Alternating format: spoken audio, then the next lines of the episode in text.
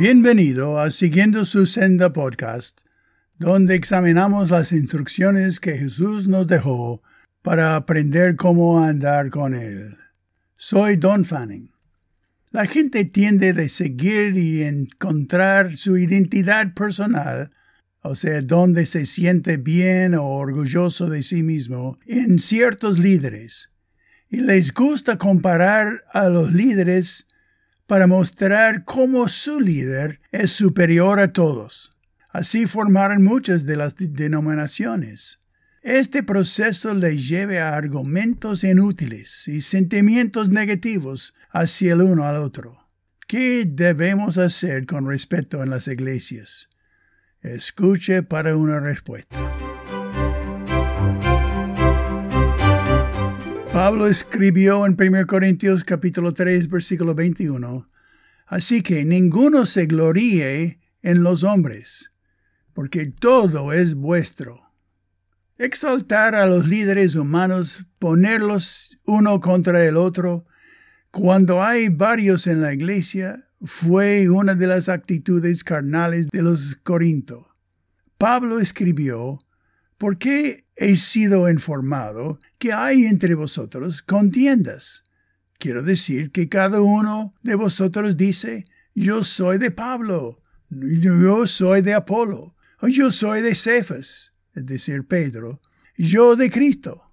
¿Acaso está dividido Cristo? ¿Fue crucificado Pablo por vosotros?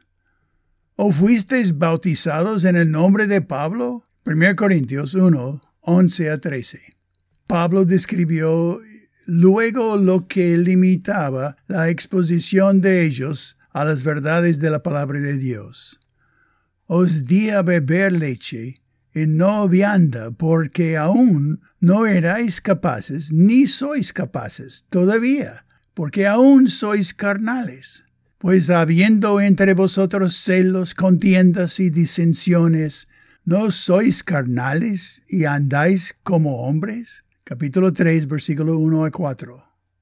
Las ideas preconcebidas que tenían los corintos acerca de la vida cristiana cerraran sus mentes y espíritus para no escuchar a otros maestros que no fueran estos maestros especiales a ellos. Siempre habrá una pequeña diferencia de opinión o de prioridades en la dirección de Dios para la aplicación de la palabra de los diferentes maestros o predicadores. Está bien, quienes los escuchan o los estudiantes no deberían exagerar desproporcionadamente estas diferencias y ponerles a los unos contra los otros, porque la palabra de Dios es la autoridad suprema. Sin embargo, si descuidamos la Biblia o la consideramos antigua, obsoleta, y en su lugar aceptamos la revelación especial o fresca de un maestro significa que aceptamos ser esas enseñanzas tan sagradas como la Biblia misma, y nos hemos deslizado hacia las actitudes carnales de los corintios. Cuando dejamos de estudiar cuidadosamente la palabra de Dios, que nos desafía a obedecer sus mandamientos, entonces las autoayudas psicológicas o filosóficas pasan a ser el corazón del mensaje la mayoría de la gente no pueden ni notar la diferencia. Jesús dijo enseñándoles que guarden todas las cosas que os he mandado. Mateo 28, versículo 20. Cuando sales de la iglesia, pregúntate, ¿cómo voy a obedecer la palabra de Dios que escuchamos en esta reunión? Si no tiene una respuesta, el tiempo ha sido perdido siempre debe ser algo para guardar. Ahora es así, ayúdame a nunca permitir que otra persona o enseñanza humanas sean más importantes que lo que tú me has enseñado en tu palabra.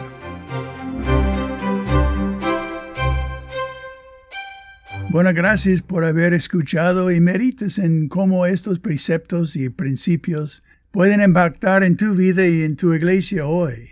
Capaz estos conflictos son reales en tu vida y busca la solución. compártelos con un amigo y deciden cómo pueden practicarlos para quedarse fiel a la palabra. Bueno, hasta la próxima vez que Dios te bendiga mientras que aprendemos juntos cómo seguir su senda.